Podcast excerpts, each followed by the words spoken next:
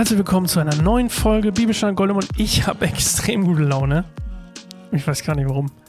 Ich habe heute im Kindergarten von meiner Tochter Baumstämme rumgeschleppt und den Rasen gemäht. Und gestern habe ich Steine rumgeschleppt und den. Und, äh, anyway, trotzdem, äh, vielleicht ist körperliche Arbeit auch irgendwie gut. Das war ein Joke. Ich weiß, körperliche Arbeit macht glücklich. Ähm, vielleicht soll ich es öfter machen. Bestimmt. Okay. Komisches, komischer Anfang hier. Aber ich habe das Gefühl, ich tauche immer ein bisschen mehr auf. Wir lesen heute Markus äh, 18 bis 27 und ähm, das ist die Frage nach der Auferstehung. Und ich will euch ganz kurz was vorweg sagen. Also, Jesus redet hier mit einer religiösen Gruppierung, die sich die Sadduzäer nennen. Diesmal ist es ein bisschen anderes, anderes als die üblichen Leute, mit denen Jesus da so redet.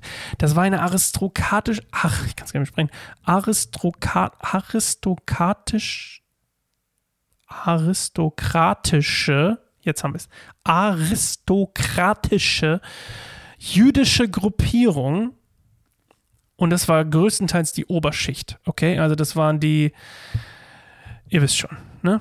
Die Leute, die Oberschicht halt, die Oberschicht, so. Und die hatten sehr viel Einfluss.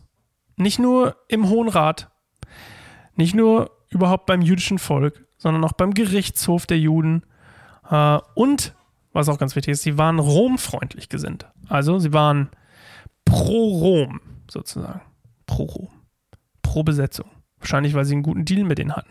Irgendwie. Naja. Und, oder viel Macht. Ne? Haben sie nicht gestört. Leute, die Macht haben, verändern grundsätzlich nicht gerne irgendwas. Ich meine, warum auch, wenn man Macht hat? Zwinker, zwinker. Gut. Nee, ich wollte gerade anfangen, über Macht zu predigen, aber lassen wir das. Ähm, wir. Erzähle ich euch das noch kurz vorweg? Ja. Und diese aristokratischen Sadduzäer glaubten weder an Engel noch an die Auferstehung noch an, die, an Geister oder was auch immer oder auch nicht an das jüngste Gericht. Sie glaubten nämlich nur, und das ist das Spannende, an die Bücher Mose. Nix anderes. Okay, lesen wir erstmal. Ich weiß nicht, was besser ist. Müsst ihr mir mal Feedback geben. Ist es besser, wenn ich vorher was erkläre oder erst immer danach? Hm. Ja, gut, egal.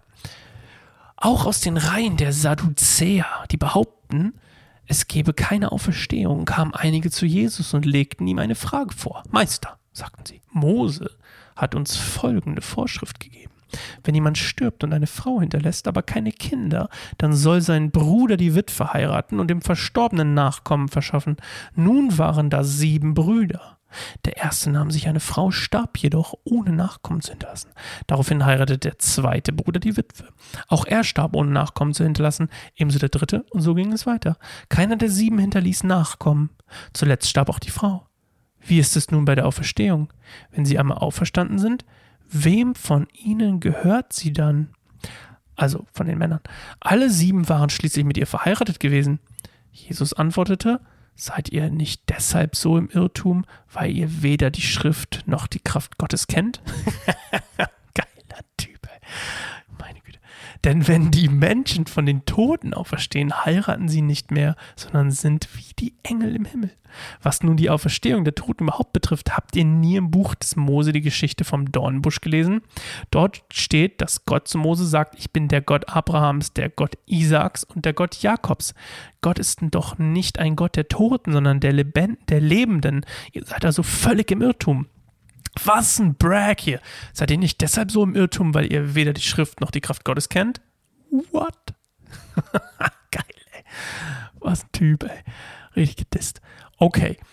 Wenn ich das, wenn ich das machen würde, ja, wenn ich sowas sagen würde, ich meine, ich bin doch nicht Jesus, aber wenn ich sowas sagen würde, würden mich alle Kacke finden. Und Jesus sagt es und findet es geil. Weil, weil er es nicht zu uns sagt, richtig? Upsi. Okay. Anderes Thema. Ähm, also, Jesus sagt hier in Kurzfassung, ihr checkt's nicht, weil ihr es nicht checkt, weil ihr blind seid. Und dann schlägt er, schlägt er sie mit ihren eigenen Mitteln, nämlich Mose. Und er sagt nämlich, ich bin der Gott Abrahams, Gott Isaaks, Gott Jakobs, als sie schon tot waren. In Anführungszeichen tot. Weil sie ja gar nicht tot sind, sagt er das so, quasi im Präsens, weil er der Gott über sie ist, im Himmel, weil sie auferstanden sind in Herrlichkeit im Himmel, als Engel sozusagen. Sind wie die Engel im Himmel. Nice. Und dann sagt er natürlich noch, Leute, hey, natürlich ist niemand mit ihr verheiratet, wenn sie auferstanden sind. Aber er sagt quasi, ihr werdet auferstehen. Das ist das Schöne an der ganzen Stelle. Gott verspricht hier, äh, Jesus verspricht hier, dass nach dem Tod die Auferstehung wartet. Uh, that's interesting. That's interesting. Schwarz auf weiß. Klack. Weil er ist der Gott Abrahams. Äh, wo war der auf Liste? Isaaks, Jakobs. Und er ist ein Gott der Lebenden, nicht der Toten. Let's go. Das ist auch ein T-Shirt-Spruch, ne? Gott der, Gott der Toten? Nope. Gott der Lebenden. okay. Oh mein Gott, ich muss aufhören. Ich mache noch eine. Eine mache ich noch gleich. Oder wie habe ich noch? Eins, zwei, drei, vier, vier Kapitel noch bei Markus 4. Ich bin eigentlich so gut drauf bei Markus 12, meine ich. Let's go. Bis morgen.